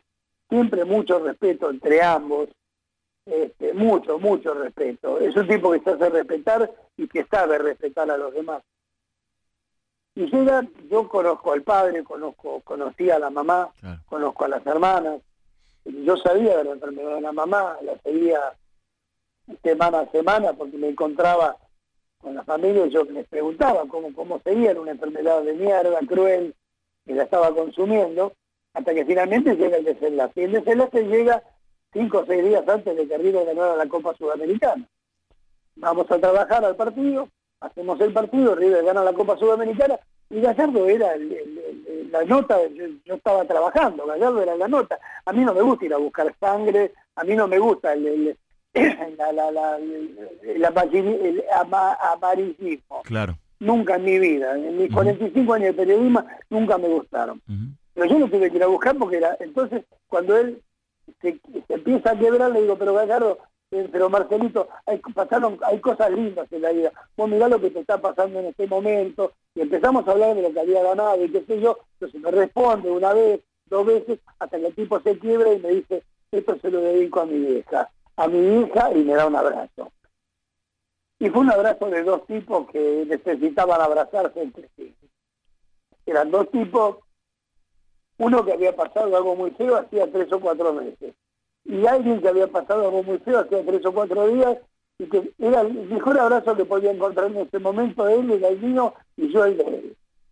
Y bueno, fue eso, y sí, quedó, y va a quedar en la historia porque fue un abrazo sentido, respetuoso, de dos tipos que se quieren y que se van a querer toda la vida. El que habla es Tití Fernández en el alargue de fin de semana. Lo sumamos a Gustavo Palmer, el señor de la noche, a la charla. Gustavo. ¿Qué haces, Titi? Un gusto hablar con vos. Gustavito, grande, un abrazo grande, querido. Crack de la vida. Escuchame una cosa, Titi, te voy a hacer una pregunta. Hablamos de jugadores de fútbol. Si tenés que nombrar y mencionar un top 5 de los cinco mejores que vistes en toda tu gran trayectoria, ¿a cuáles nombrarías? Maradona, Messi, Marito Kempes, Pelé, Maradona, Messi, Marito Kempes, Pelé, y te voy a poner uno mío. A ver. Perdónenme, el Pocho Pianetti. Oh, sí, cómo, cómo no. No lo vi jugar, pero mi viejo Sí. me hablaba maravillas. de Cómo pat- pateaba el pianet. Como una, mu- como una mula. Una mula era. los como hinchas- una mula. los hinchas de Boca Como una amaban. mula. Che, Y los y... hinchas de Boca lo, los hinchas de Boca lo querían mucho, el Pocho Pianetti. sí. Sí, sí. Escúchame, ¿y los cinco mejores equipos o los que más disfrutaste? Oh, qué lío, qué lío Te me metí en un lío para, para el final, ¿viste? Te metí Qué en un lío lío. grande, me- Mira. Este, a este River de ahora de Gallardo no lo puedo dejar de lado. Eh, voy a meter un equipo y espero que nadie me putee. Aquel estudiante de la Bruja Verón, de Checoba, Checoparco, Nigliaro, Aguirre Suárez, Malverná, Pachamé, este, Poletti, ese equipo de estudiantes de Subeldía que tanto putearon, que decía que era el antifútbol, que jugaba como la gran puta, no sabés lo que jugaba ese equipo, ese estudiante lo quiero, porque además era un estudiante, era como si en la Liga de España vos decís el Getafe sale campeón o si el Sassuolo en Italia, viste, sale campeón y gana tres Copas Libertadores, bueno, estudiantes era eso, eh, sacrificio, que bueno, espectacular. Te dije, eh, Boca de Bianchi, Ah, claro. porque por, porque un equipo con, con que a lo mejor no lucía, pero era un equipo que conseguía lo que quería. Claro. Era un equipo que salía a la cancha a buscar algo y lo conseguía. Te daba seguridades ese equipo. Totalmente, totalmente. Claro, claro. Eh, me, me voy a quedar en la Argentina, no me voy ni a Barcelona ni a Real Madrid. Muy bien. Me voy a quedar en la Argentina. Te banco en me voy a quedar con el Timoteo de Grigol. Qué grande, Titi. No, el Aquel- Timoteo que, le- que lo bailó a River, que le, le- le- le- lo pasó por encima, pero ese, ese, ese, eh, y después, a ver, me faltaría uno, estamos, dice Boca, El River de el River de Gallardo, el Gallardo. Ferro de Timoteo, eh, El estudiante. el, estu- eh, el, estudia- el estudiante de Subeldía, Subeldía. Exacto, te falta uno. qué, qué, qué bolón que tengo ahora, ¿no? Porque tengo que... que-. Yo te voy a contar algo mientras vos seguís pensando a propósito del Ferro de Timoteo. Le pregunté el otro día, acá en Radio La Red, a, a Víctor Hugo Morales, ahora estamos hablando con Titi Fernández, ¿cuál fue el peor momento, el de más decepción que vivió en una cancha de fútbol? ¿Sabés la respuesta, Titi? No. ¿Sabés lo que me dijo? El día... Kemper hizo el gol, el día que Kemper hizo el gol a Perro. No, el día que eh, Gimnasia de Grigol Ah, claro. perdió, perdió con No, Independiente y se le escapó el No. campeonato. Me contó Víctor Hugo que iba Sí, por las calles de La. Plata como abombado, como en otro mundo, No. del golpe que le, le generó esa derrota de, de, Fer- de Gimnasia y sobre ¿Cómo se todo de el- Timoteo. Hizo- el gol que hizo Independiente Eh, que lo quiero matar todavía. La, ¿Cómo chan- la chancha Mazzoni. La chancha Amazon y la puta que te te mató. Carajo. Ay, Dios. Bueno, ¿qué va, qué va a hacer? Sí, bueno, eh, lamentablemente. Eh, Era eh, es- ese equipo de... Vos fíjate lo grande que fue Timoteo.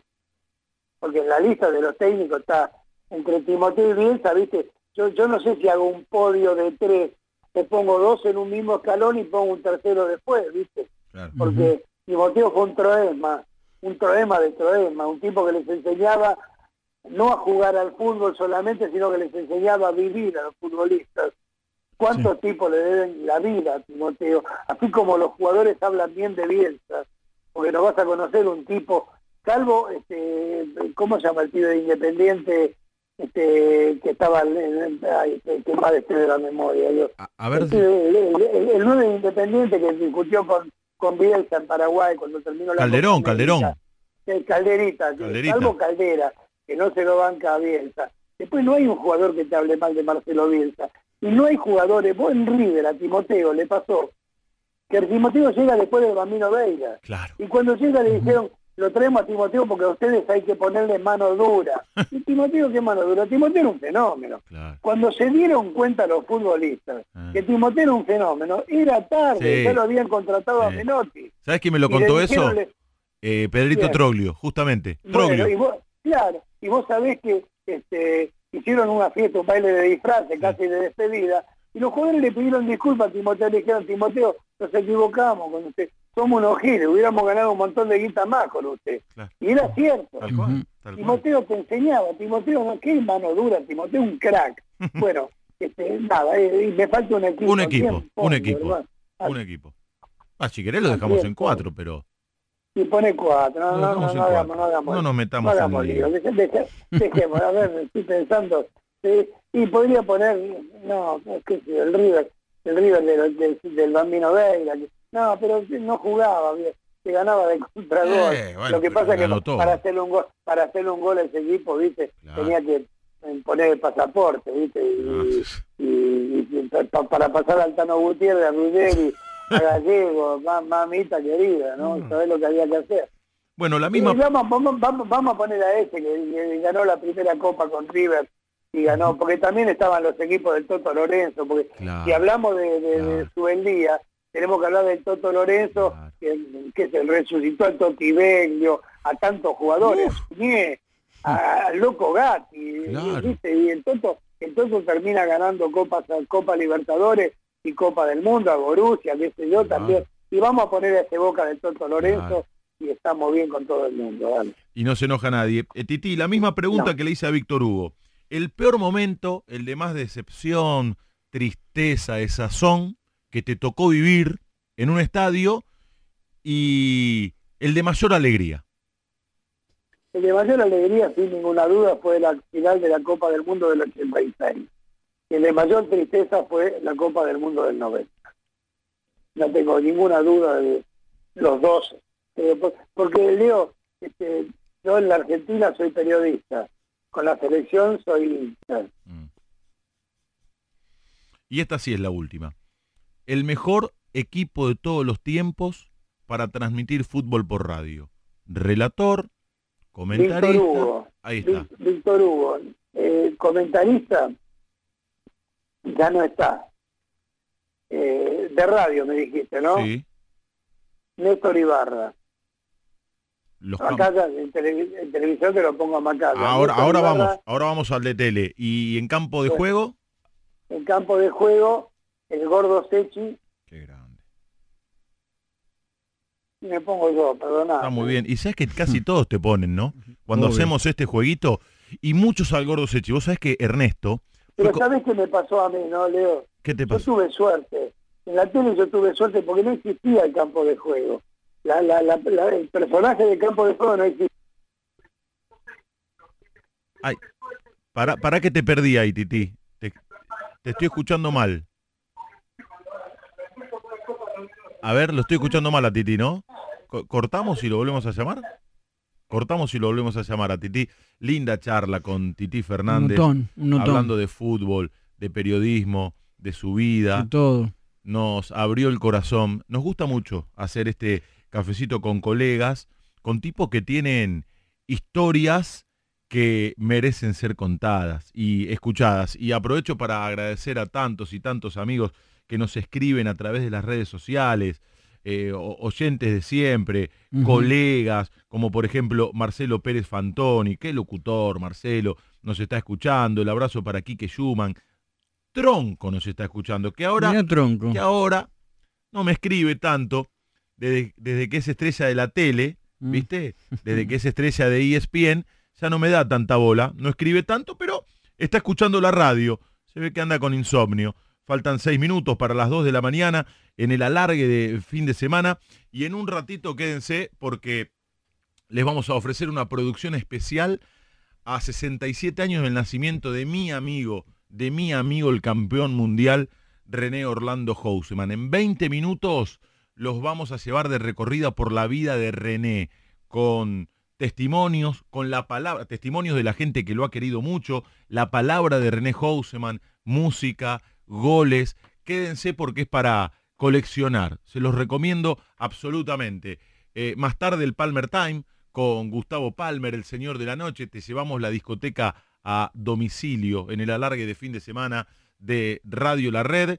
Y en un ratito vamos a restablecer el contacto con Titi Fernández para ya ir eh, terminando con esta charla eh, maravillosa que eh, empezó muy temprano, a las doce y media, y lo vamos a ir a, dejar de descansar tranquilo a Titi. A ver, los oyentes que, se, que, que, escriben y se comunican a través de las redes sociales, como por ejemplo Mariano Miranda, que dice, excelente charla con Titi Fernández, muy buena, la radio los escucho desde San Luis Capital, desde mi trabajo, donde voy a estar hasta las 8 de la mañana. Buenísimo. Saber que te podemos acompañar para amenizar, matizar tu madrugada, es reconfortante para nosotros porque, como siempre digo, la radio no solamente es compañía para el que escucha, sino también para el que la hace, para el que está transitando la madrugada en un estudio de radio, como en este caso, nosotros. Eh, ahí está, lo tengo a Titi de nuevo. Titi, me estabas armando el equipo ideal de radio para transmitir fútbol. Víctor Hugo, me habías dicho, Néstor, Néstor Ibarra, Ibarra y, me, y vos, no. y vos, y me decías que eh, tuviste suerte de estar en el lugar justo, en el momento adecuado para empezar a hacer campo de juego también en la tele, una función pero, que no existía. No existía, porque estaba en el ruso Walter Nelson, pero le gustaba más relatar, y Marianito Clos, que también le gustaba más relatar, así que yo fui a ocupar un espacio que estaba prácticamente vacío. Qué bueno eso. Qué bueno eso. ¿Sabés que eh, Ernesto Sechi fue como mi segundo viejo, che? Como mi segundo la, papá. La crónica final de un vestuario oh. del gordo Sechi era una cosa extraordinaria, porque además lo extraordinario que tenía es que el gordo Sechi lo hacía cuando terminaba el partido, no era algo que tenía armado, lo tenía que armar con lo que el tipo iba viviendo durante la transmisión, era maravilloso. Eso, y la crónica y, y el, el, partido en 10 minutos de, Pelado Crosa, claro. las transmisiones de Víctor Hugo eran maravillosas. Sechi, ¿sabes que fue mi comentarista en la campaña de excursionistas? Él era director comercial de Editorial Claro. Perfil y los sábados Claro. nos íbamos a la cancha de San Martín de Bursaco a transmitir el partido a la intemperie porque no había cabinas, por ejemplo. Ese era el gordo gordo. Sechi, una, una historia de vida extraordinaria, Oh, extraordinaria, eh, de- la conocés, por supuesto. El, el tipo después de, no sé, 30, 40 años se encontró con una de sus primeras novias sí, sí. y rehizo su vida. Sí, una, una, una historia maravillosa. la- de Yo lo quería mucho, teníamos una muy buena relación con el gordo Sichi, y además era un profe, era muy, el único problema que tenía que era muy hincha de boca, muy hincha de boca, pero, pero era un profesional de putísima madre, de puta madre. Bueno, nos falta el locutor comercial y el informativista. El locutor comercial, mira, yo trabajé mucho con Lucho Di Fonti, pero yo tuve, la- a ver, este, Lucho Di Fonti fue muy bueno, Eh, Juan José Luz, Claro, el informativista. claro. Después apareció Juancito de Aguilevich, aparecieron, pero Juan fue precursor. claro, Este, Anselmo Marini fue otro gran locutor, claro. gran locutor, y me estoy olvidando de un- lo que fue el más grande de todos, A ver, que fue el, el primero, ay, ay, ay, a ver. no, bueno, no, eh, vamos a, que, vamos a quedarnos entonces con, con, con Lucho Di Fonti, con Anselmo Marini, con Ricardo Jurado. Ahí Todo, está, todo, la voz. Ricardo, Claro, la voz, un monstruo, Ricardo Jurado, un eh, o sea, un tipo que le competía en locución, no en conducción, a Cachito Fontana y a todos los grandes claro, de la, de la historia de la locución argentina, ¿no? claro. ¿Y en Teleche? ¿En televisión? Y mira, en tele yo tuve la suerte de estar con todos. Por vamos, eso. Vamos, vamos- vamos a hacer historia. A ver. El que inventó el relato en la televisión, sin ninguna duda, fue Marcelo Araujo. Porque la televisión era, la tiene el 4, a la derecha de su imagen, vos te acordás cómo era la tele, ¿no? Araujo empezó con Estás Crazy, Macaya, empezó a meter un poquitito de show y la gente, en vez de, un momento, este, Leo, que la gente bajaba el volumen de la tele y lo ponía en. Claro. En la época en que no había cable, cuando se miraba la tele este, en vivo, no había delay. Entonces la gente bajaba el volumen de la tele y lo escuchaba Víctor Hugo. Con la aparición de Araujo, la gente dejó de, de bajar el volumen de la tele y lo empezó a escuchar Araujo. Bueno, de hecho, Araujo hizo subir el techo, viste, de los sueldos de la gente de la tele. Araujo y Macal. Araujo hizo, lo hizo, hizo ganar un montón de guita a Macaya. Este, Araujo fue, fue el primero. Araujo fue un monstruo. Ahora, después, a ver. Mariano, un monstruo. Un monstruo. Ah, como comentarista Macaya. ujú. Macaya, Galera y Bastón. y después este, el pollito, buen relator, que además hay una cuestión de afecto en el medio. Mariano, un relator bárbaro, no te erra, conoce de fútbol, sabe de reglamento. Este, es muy difícil armar un equipo. Tendría que armar varios porque me comí un par de generaciones, ¿viste? Bueno, está bien, pero también hablas de acuerdo a lo que te tocó vivir y, y- y con los que laburaste, ¿no? Con los que laburaste. Y, y en definitiva, en el caso de Araujo, fue un, un pionero. Él cambió la forma de relatar en tele, indudablemente. Marcelo, Marcelo inventó el relato en la televisión, Claro. sin ninguna duda. Yo digo que Mauro fue el primero que da como una vuelta de tuerca y después lo profundiza notablemente Marcelo. No sé si vos lo ves de la misma manera. Sí, yo lo veo, era como una, era como una vuelta de tuerca de Héctor Claro. y de- de- bueno, de- de- de- pero lo que lo que pasa que era era muy monótono, Mau, no tenía tonos, no tenía... Claro. Vos, vos sos relator, Leo, vos sabés de, Sí, de sí, qué- sí, sí. de qué estoy hablando. Sí, sí. Araujo le, le cambió este Araujo le cambió la cara al relato de la. Sí, Yo creo que esa es la, es la definición exacta. Y formaron una pareja, eran Batman y Robin con, con, con. Sí, el equilibrio justo. Se manejaban a la, a la perfección y con el tiempo Macaya fue perdiendo este, un poco, Macaya era, La formalidad. Era el smoking, ¿viste? De, de la camisa almidonada y bueno, un poco Marcelo le fue sacando la corbata, un, un poquitito, le puso una remera, una bermuda, este, algunas hojotas y, y, eh, después la pasamos muy bien con Macaya, la verdad que este, yo con, con Macaya compartí este Araujo, el pollo y Mariano, así que Con, Es con una Ale. Fantino no llegaste a laburar en tele, ¿no? no, no, no, no, no, bueno, pero no, no, yo creo que Alejandro no fue un gran relator, no, no, ¿No te gusta?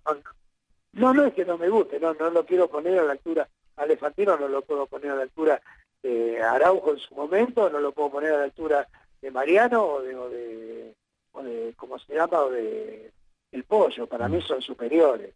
Ale, Ale es un relator tiene- igual de, de origen eh, de radio, ¿no? Después llegó a la tele, pero es un relator de radio. Y bueno, pero la tele hizo muy poco. Sí, por eso, por eso te digo, por eso te digo. Pues, Pero yo creo que Ale se lo, se lo reconoce mucho más como un entrevistador o como lo que hizo últimamente. A mí mucho lo que hizo últimamente, mucho no me gustó, pero este, pero de- de- el tipo hizo grandes programas. Ahora de vuelta estoy viendo hay este eh, avances en ESPN, ahora, por ejemplo, aparece una nota, aquella nota, ¿te acordás que hacíamos como si fueran un teatro, en mano a mano? Eh, eh, Fantino es un gran entrevistador, gran entrevistador, un tipo que le mete unos climas a las notas espectaculares, y me parece que es fuerte, que uno de los fuertes, de- o el fuerte de, de Alejandro es ese, ¿no? ¿Cómo lo ves al periodismo en la Argentina, che? Y está cambiado, loco, está, está raro, ¿no? Ahora, viste, han aparecido eh, grandes empresas que están comprando todos los medios, o una empresa que se está comprando todos los medios. Entonces vos ves que el Simón te aparece relatando en Fox y la Torre te aparece comentando en ESPN. Y, es raro, ¿viste? ¿Qué Mm, yo? A mí, mm. a Simón me gusta verlo en ESPN. Además, por, ¿sabés qué pasa? Por la fuente de laburo, ¿viste? Mm, Tengo mucho miedo por la fuente de laburo, ¿viste? Claro. Que estos tipos vienen con las precarizaciones laborales y con este, eh, no, vienen para mejorar todo, pero lo único que mejoran son las finanzas de ellos, ¿viste? Pero, pero más, No, allá, más allá del periodismo deportivo en general, te digo, eh, ¿crees en el periodismo? ¿Te indignás con lo que ves? Eh, no, ¿sabés que no me gusta? A ver, yo seguí equipo, este, Leo, durante mucho tiempo. Y yo nunca tuve que decir que era hincha del equipo que seguía. Ajá. Yo sé que muchos de los pibes que eran, vos los ves en los programas que se pelean, que discuten con otros, este, media hora, una hora, que yo soy de River, y no son ni de River ni de Boca, ¿viste? Mm. Vos sabés que no son de Claro, River ni sí, lo sabemos, nosotros lo sabemos. Entonces, qué sé yo, hay, hay, hay, hay, eh, el, periodismo ha cambiado, este, se busca, eh, a mí el último año mío en 90 minutos fue, eh, fue duro porque, a ver, teníamos dos horas de programa y entonces eran eh, 60 minutos de Boca o de River, depende de quién estaba primero en la tabla, de dónde, había, dónde se podía armar un poquito más de quilombo, 30 minutos del otro, 10 minutos de, de este y 3 minutos para los equipos que quedan, ¿entendés? Claro. Entonces, este, y no me, qué sé yo, discutir por discutir, generar este, una discusión en algo que no merece una discusión, no me, a mí no me gusta. Yo, lo que pasa es que los que nos criamos con otro periodismo, yo soy de otra generación de periodistas, Leo. Este, entonces, yo a mí hoy, me, hoy sinceramente, me, gusta, me costaría hacer un programa todos los días. Este, un programa de, a lo mejor lo que le gusta a la gente. Sí, sí, claro. Y, pe- pe- pero más allá del periodismo deportivo, al periodismo general, ¿cómo lo ves? No, no, no, no, bueno, no, no, hay buenos y malos. Mm. No, hay buenos y malos. Yo creo que hay tipos que van a tener que rendir cuentas. No rendir cuentas a la sociedad, ¿eh? No, no, no. este, Sí, sí, sí, sí. yo, creo, yo creo que hay tipos que han hecho daño, este, porque la Argentina no, no está bien, ¿viste? No la está pasando bien. Y hay tipos que han hecho mucho daño. Hay tipos que le van a tener que rendir cuentas a la justicia porque han hecho cosas este, que no están bien. Este, que- que van, a tener, van a tener que pasar por algún juzgado, van a tener que dar cierto tipo de explicaciones. Este, y otros que van a tener que explicar cosas. Hay algunos tipos que hacen... Yo he estado en la casa de, de algún periodista de los que todo el mundo dice, no, este es el número uno. Yo fui a comer a la casa de alguno de esos tipos. Cuando eran buenos, ¿viste? Cuando ponían este, en la televisión decían, no, porque este grupo tiene esto, tiene esto, tiene esto, y después se dieron cuenta como una media y empezaron a trabajar para ese grupo y todos los demás eran malos y este grupo era bueno. Bueno, esos tipos son los que le van a tener que rendir explicaciones a la sociedad. Mira, lo peor que te puede pasar, yo siempre pongo el caso de O.J. Simpson. ¿Te acordás el, el jugador de Sí, fútbol americano por supuesto. que mató a la señora Sí, y sí, al sí. amante de la señora? Sí, sí. Bueno, todo el mundo sabía que el tipo era culpable, pero hubo un procedimiento malo de la policía, la investigación, y por ese procedimiento malo de la policía que no tenía un permiso para hacer determinada cosa, el tipo quedó en libertad de acción. En libertad de acción, perdón, quedó en libertad, no estuvo preso. El tiempo que le correspondía, que le hubiera correspondido estar en cadena perpetua. Ahora ese señor, un día, era Gardel, ¿eh? O.J. Simpson era Maradona, Messi, Michael Jordan, eh, lo que era ídolo total en Estados Unidos, era el máximo ídolo del fútbol americano. Un día entró en un restaurante y la gente, como los dueños del restaurante no le dijeron que no podía entrar, se levantó y se fue. O sea que lo condenó la sociedad. ¿sí? Acá en la Argentina nosotros tenemos ocho o diez periodistas a los que los van a condenar la sociedad. Esos tipos no van a poder ir a comer. Yo puedo ir a comer, Deito. Yo te puedo invitar a vos mañana, si estuvieran abiertos los restaurantes, a comer al restaurante que se te canten las pelotas. Y la gente nos va a recibir con una sonrisa. Hay ocho o diez tipos que le han hecho mucho daño a la sociedad que no van a poder ir a comer a cualquier restaurante. No van a poder, porque la gente no es boludo y no come vidrio. ¿Ok? Hay alguna gente que come vidrio, pero come un poquito de vidrio. Cuando le empieza a doler la panza, deja de comer vidrio. Entonces, esos tipos que van a tener que rendir explicaciones a la sociedad. Titi, te mandamos un gran abrazo, te queremos mucho. Titi Fernández recién dijo, a la Argentina le haría falta más gente como Bielsa, o como. Paenza, o como Juan Sí. Carr. Yo agrego también tipo como Titi Fernández para que las cosas Obvio. fueran este, mejores de, de- de lo que son. Te mando un gran abrazo, Titi. Chao, Leito, me hiciste pasar un rato muy lindo. Un abrazo grande. Miguel Titi Fernández pasó por el cafecito con colegas en el alargue de fin de semana de Radio La Red.